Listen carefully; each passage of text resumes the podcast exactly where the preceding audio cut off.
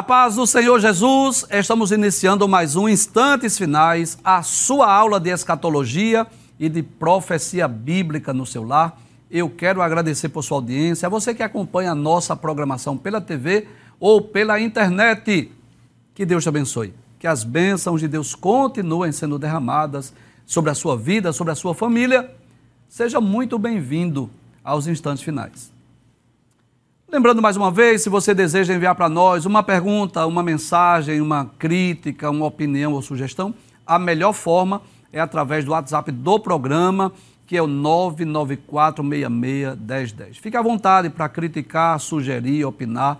E eu aproveito né, para agradecer pelas mensagens que temos recebido diariamente, tanto aquelas mensagens de elogios, como também as críticas, as opiniões, as sugestões.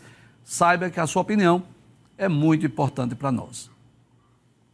Se você é um aluno desta aula, deste curso de profecia bíblica, é? se você é um telespectador assíduo do nosso programa, você sabe que nós estamos estudando sobre o ministério profético do Novo Testamento.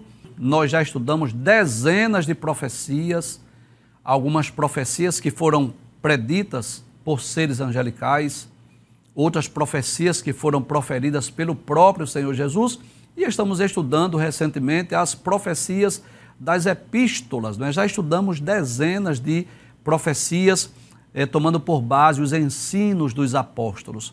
Vamos lembrar o que nós vimos nos programas anteriores? Nós estudamos uma profecia acerca da vinda do Senhor, baseada na segunda epístola eh, do apóstolo Pedro.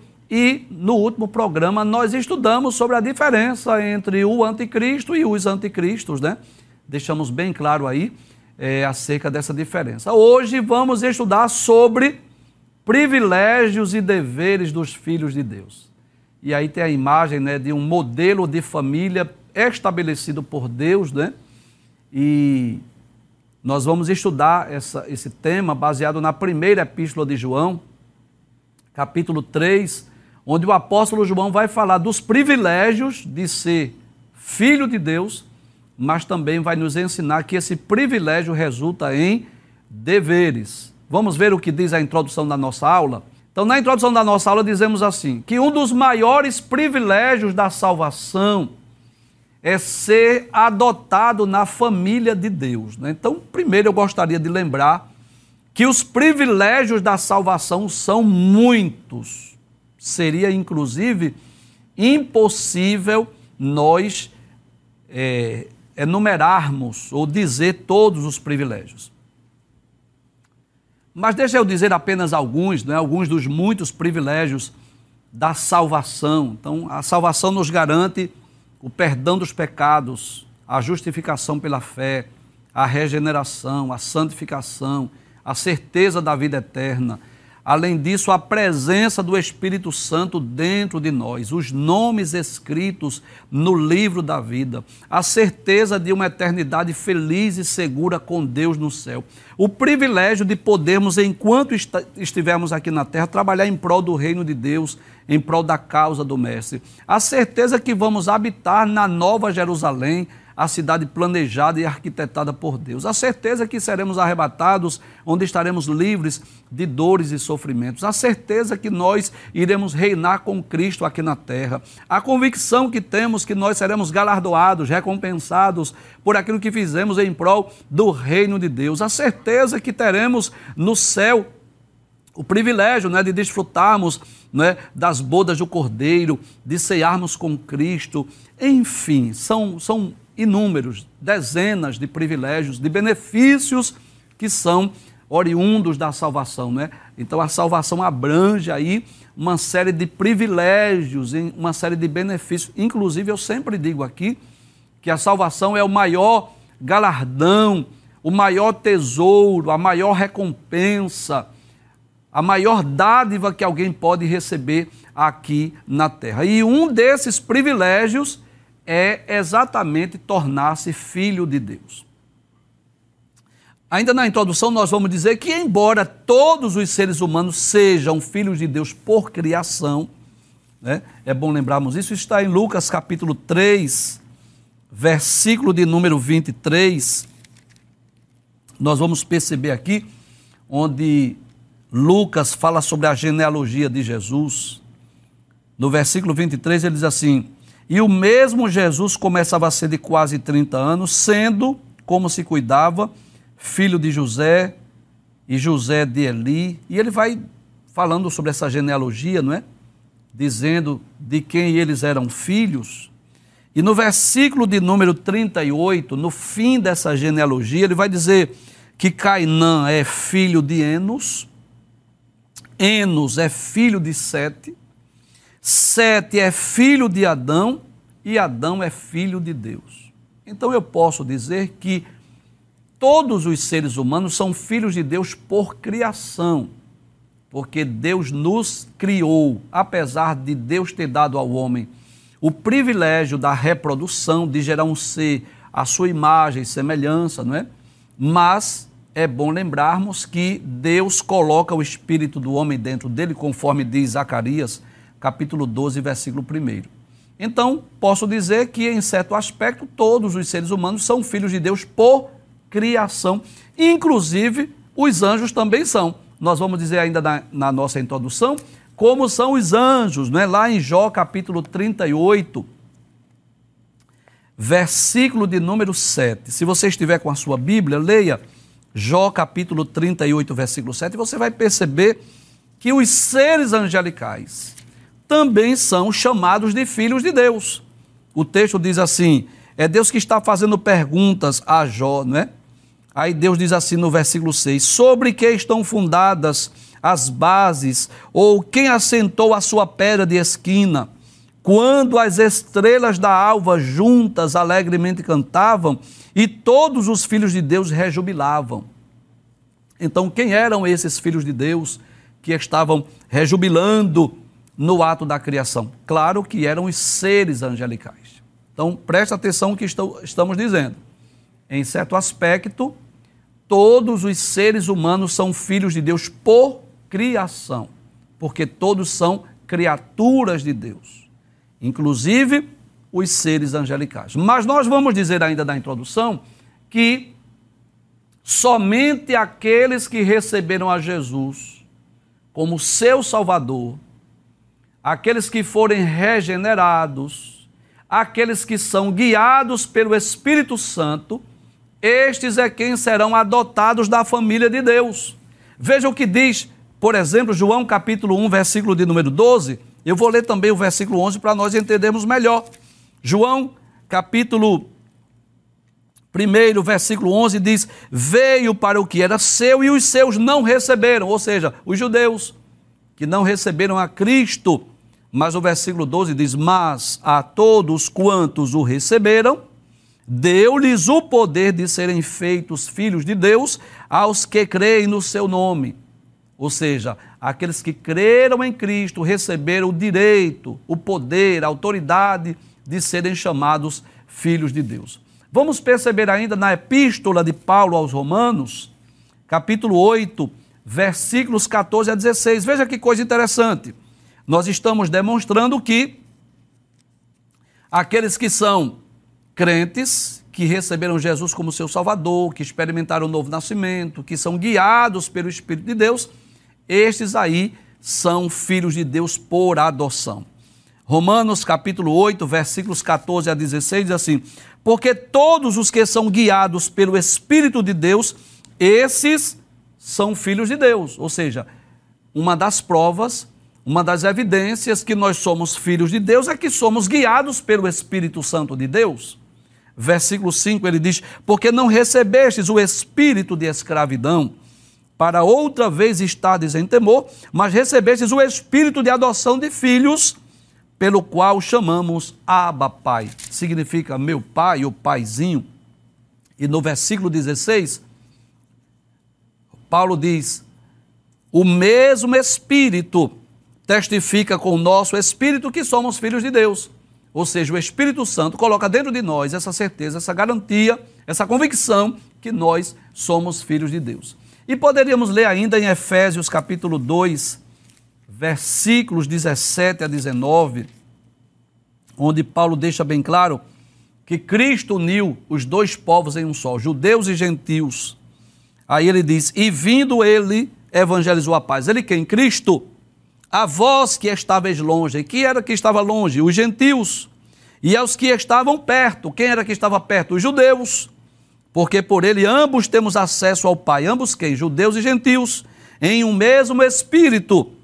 Assim que já não sois forasteiros, nem estrangeiros, mas concidadão dos santos e da família de Deus. Que é que Paulo está dizendo? Cristo veio ao mundo, evangelizou a paz aos que estavam longe, gentios, aos que estavam perto, judeus, e de ambos os povos fez um só. E agora nós já não somos mais estrangeiros nem forasteiros, mas somos concidadãos dos santos e da família de Deus.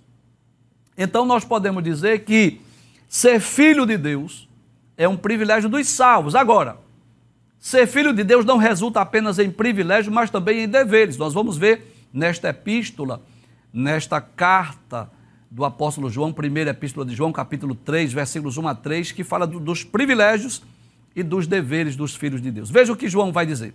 Ele diz assim: Vede quão grande amor nos tem concedido o Pai, que fôssemos chamados filhos de Deus. Olha que coisa interessante. Então João começa dizendo, né, o apóstolo João, falando deste amor de Deus, dessa grande caridade de Deus que nos concedeu que fôssemos chamados filhos de Deus. Então, quando lemos a Bíblia, nós vamos perceber isso, que Deus nos criou e após a queda nós nos separamos destituídos de Deus, separados da sua glória. A humanidade estava distante do Criador. Paulo deixa isso bem claro na epístola aos Romanos. Paulo diz que, como por um homem entrou o pecado no mundo, e pelo pecado a morte, assim a morte passou a todos os homens. Paulo diz que todos pecaram e destituídos estão da glória de Deus. Mas veja que coisa maravilhosa!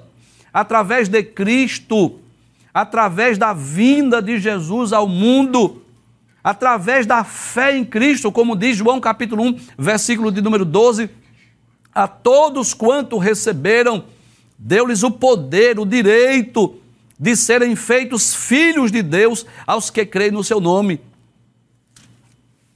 Você já deve ter ouvido contar aquela história, não é? Daquele barquinho, daquele aquele cidadão que fez um barquinho para o filho e o filho foi brincar com ele lá na praia e de repente a onda levou e ele perdeu aquele barquinho.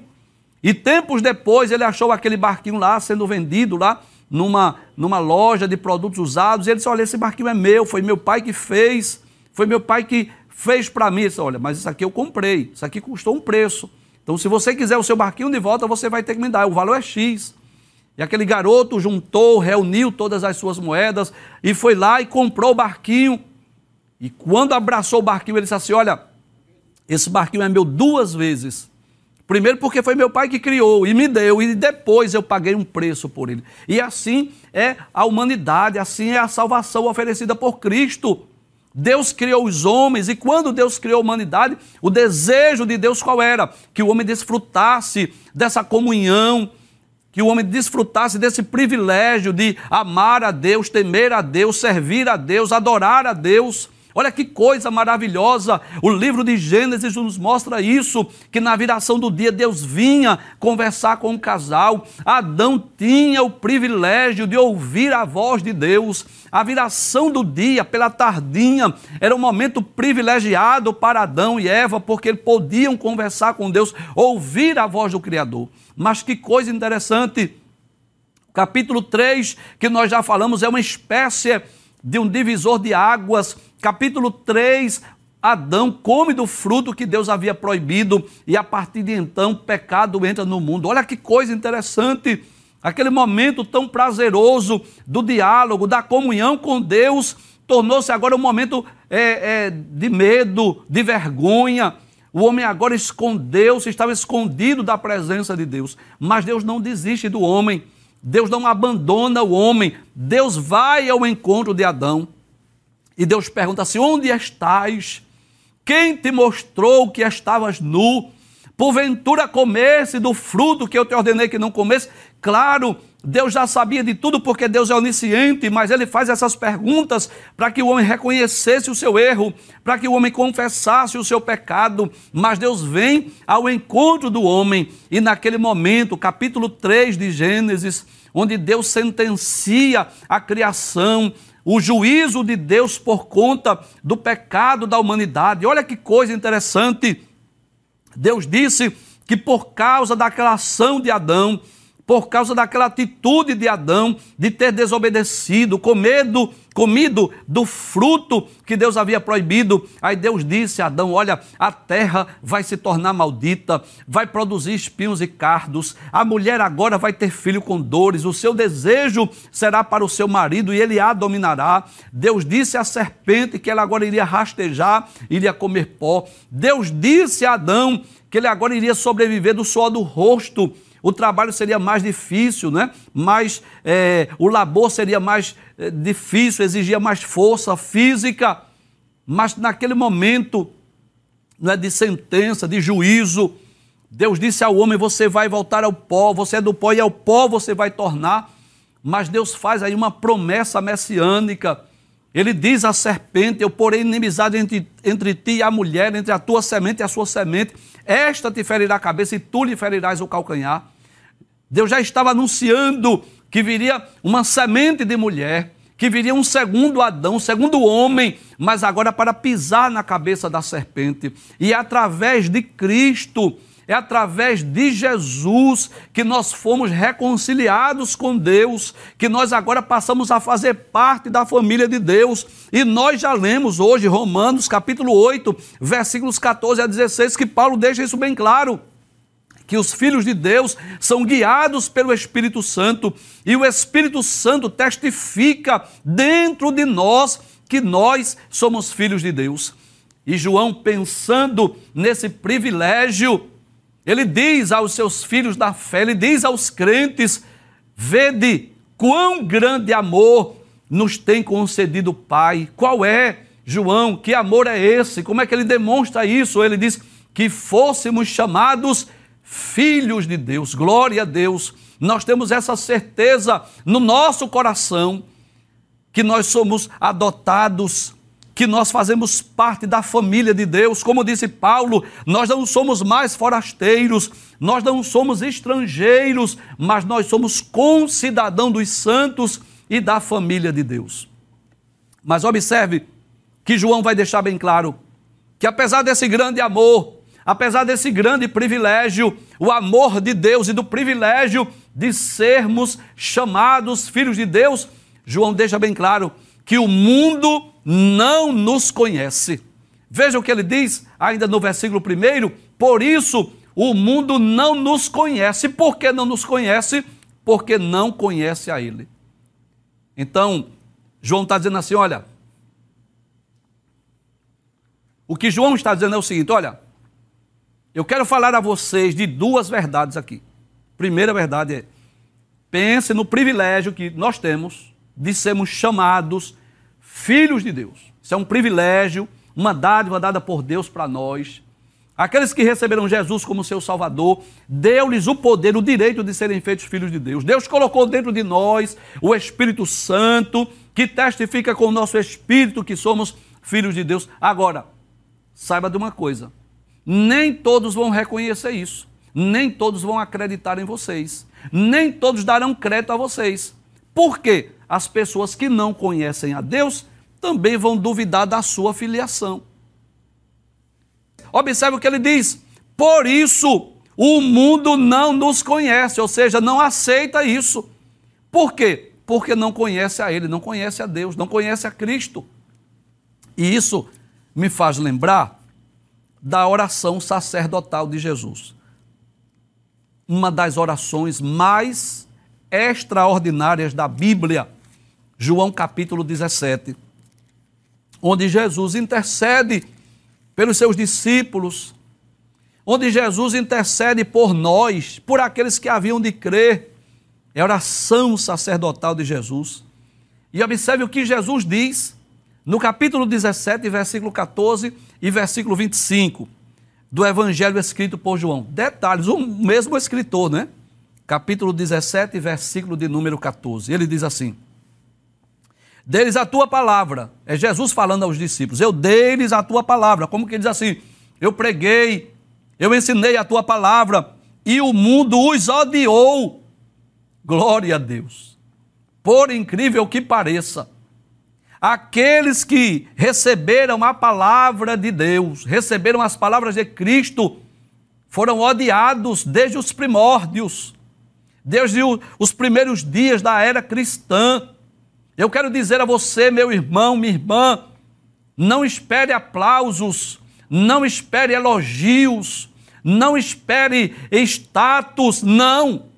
Se isso estiver acontecendo, considere como algo anormal ou incomum. Porque o que é comum é o que? É ser odiado. Perceba que o mundo está se voltando contra a igreja.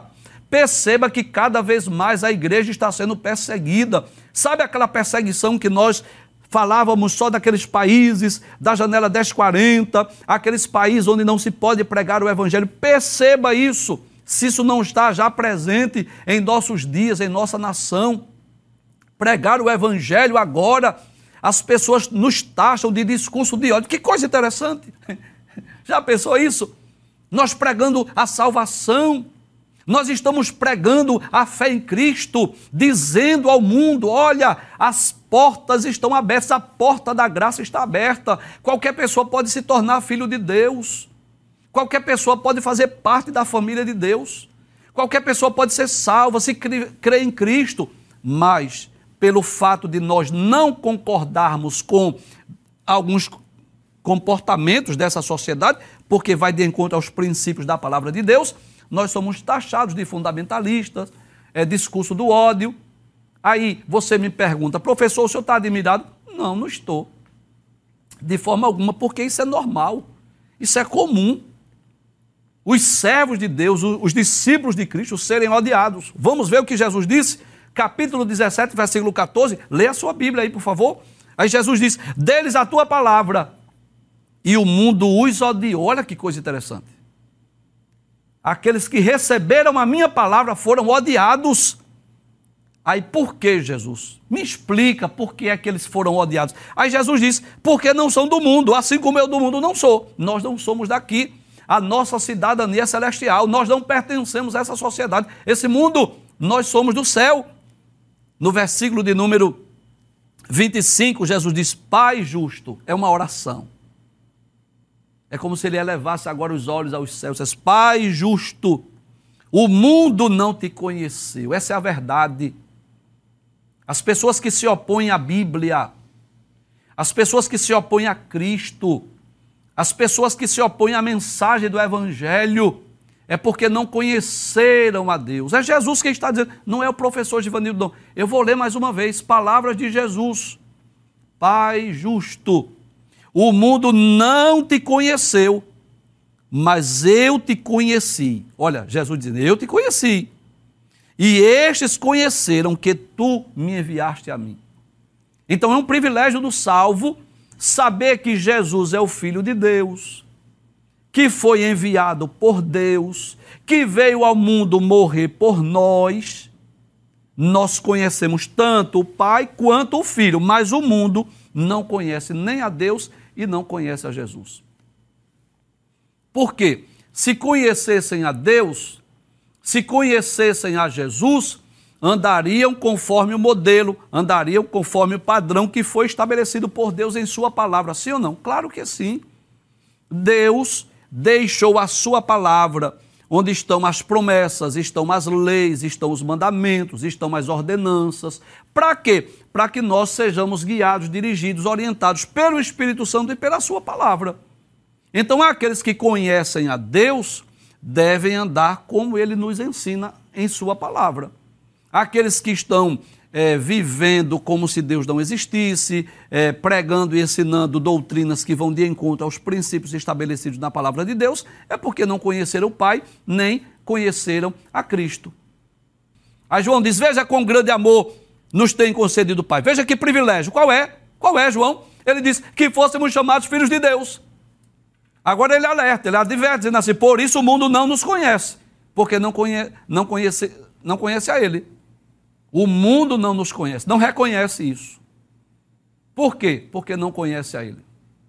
No versículo 2 ele diz assim: Amados, agora somos filhos de Deus. Ou seja, depois que nós abraçamos a fé, aceitamos a Cristo, depois que nós fomos guiados, dirigidos pelo Espírito, nós somos filhos de Deus. Aí ele diz: E ainda não é manifesto o que havemos de ser. Olha que coisa extraordinária, que coisa maravilhosa. Ainda não é manifesto aquilo que nós havemos de ser. Olha, tem bênçãos maiores para vir sobre nós. Você sabe disso. Existem privilégios da salvação que é para esta vida, que é para o tempo presente. E eu vou citar algumas aqui. A justificação, a regeneração, a santificação já é para o tempo presente. Ter o nome escrito no livro da vida já é para o tempo presente. Ser templo e morada do Espírito Santo é para o tempo presente. Trabalhar na obra de Deus, ser colaborador de Deus, cooperador de Deus, é para o tempo presente.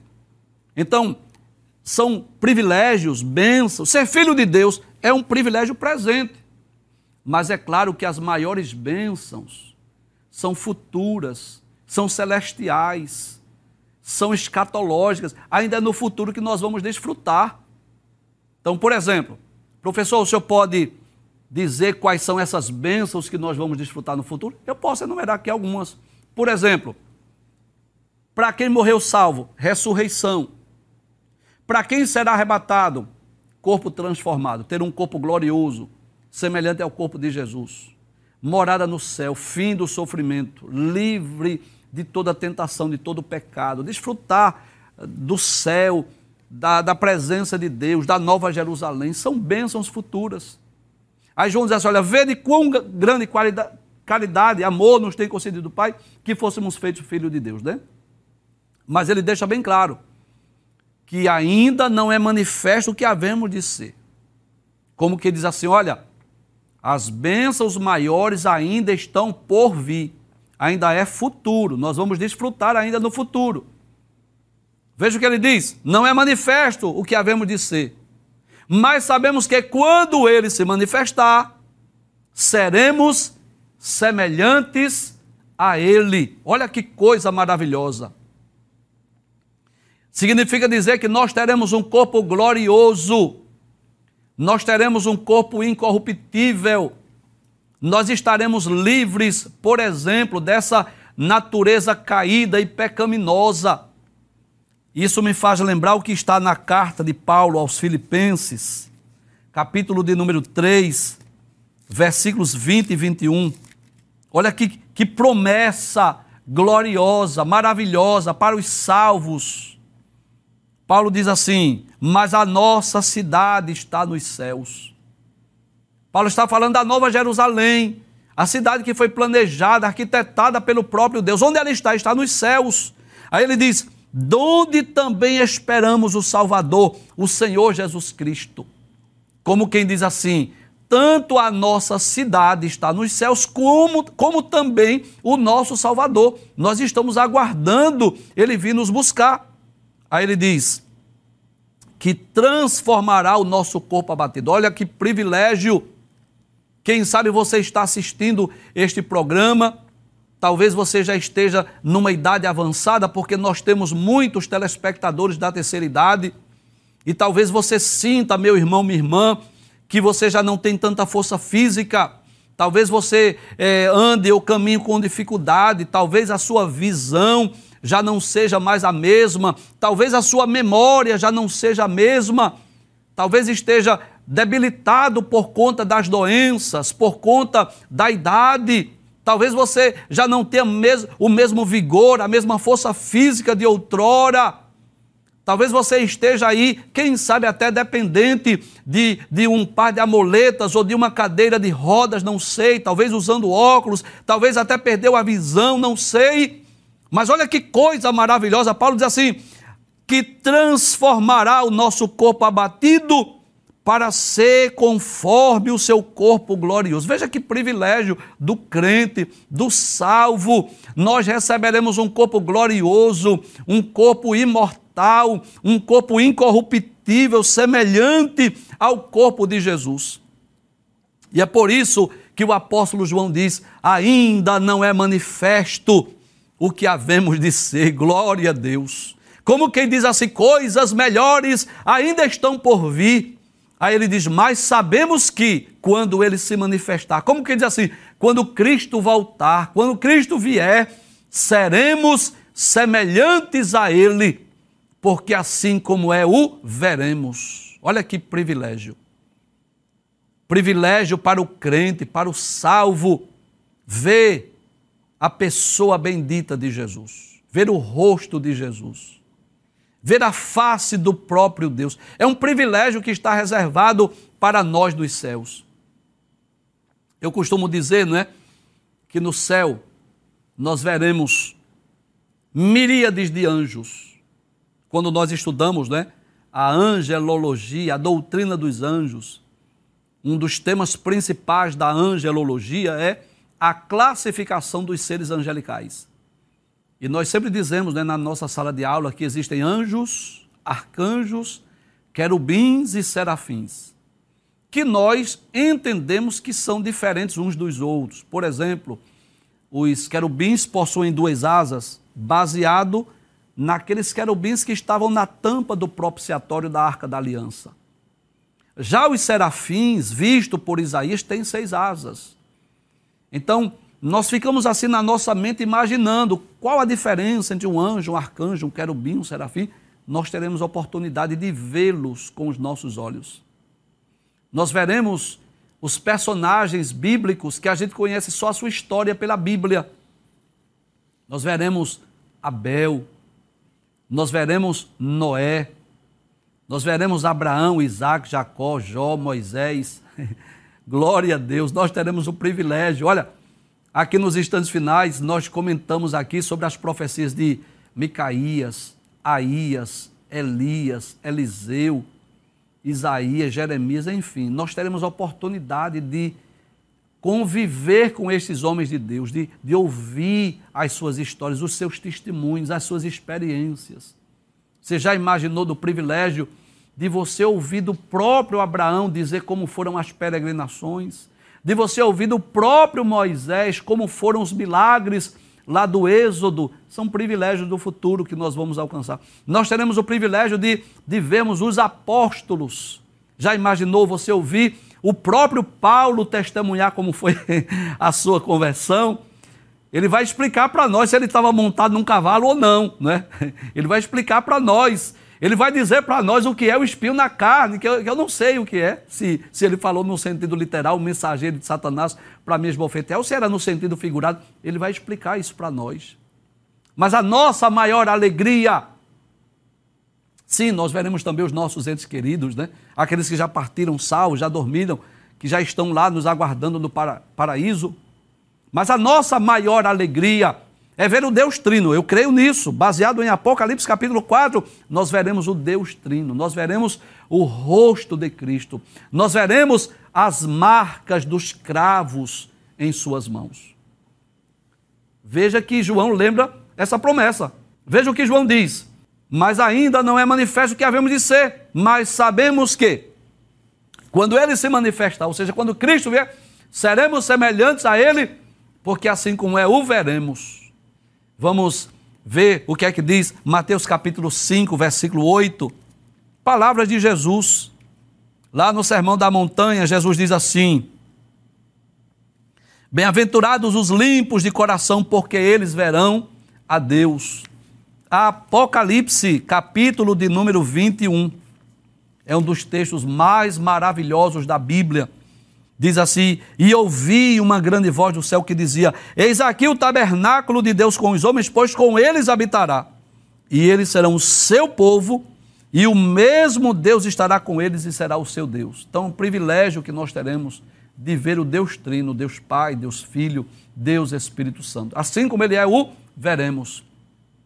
Mas eu falei que ser crente, ser filho de Deus, não resulta apenas em privilégios, apenas em benefícios, mas resulta também em responsabilidades, né? em deveres. Veja o que é que ele diz no versículo de número 3. Ele diz: qualquer que nele tem essa esperança, a esperança da salvação, a esperança da vida eterna, o que é que faz? Purifica-se a si mesmo, como também ele é puro, como também ele é puro. Então está aí a nossa missão, a nossa responsabilidade. Nós não podemos viver nem andar da mesma maneira que andávamos ou vivíamos antes do nosso encontro com Cristo. Porque o próprio apóstolo João, olha que coisa interessante, na primeira epístola, capítulo 2, versículo de número 6, veja o que é que o próprio João vai dizer.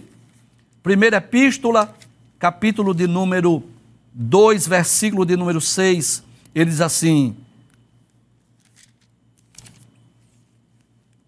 Aquele que diz que está nele, ou seja, está em Cristo, também deve andar como ele andou, viver como Cristo viveu. É claro, não é que nós precisamos entender que Jesus não tinha natureza caída, não tinha a natureza pecaminosa, não é?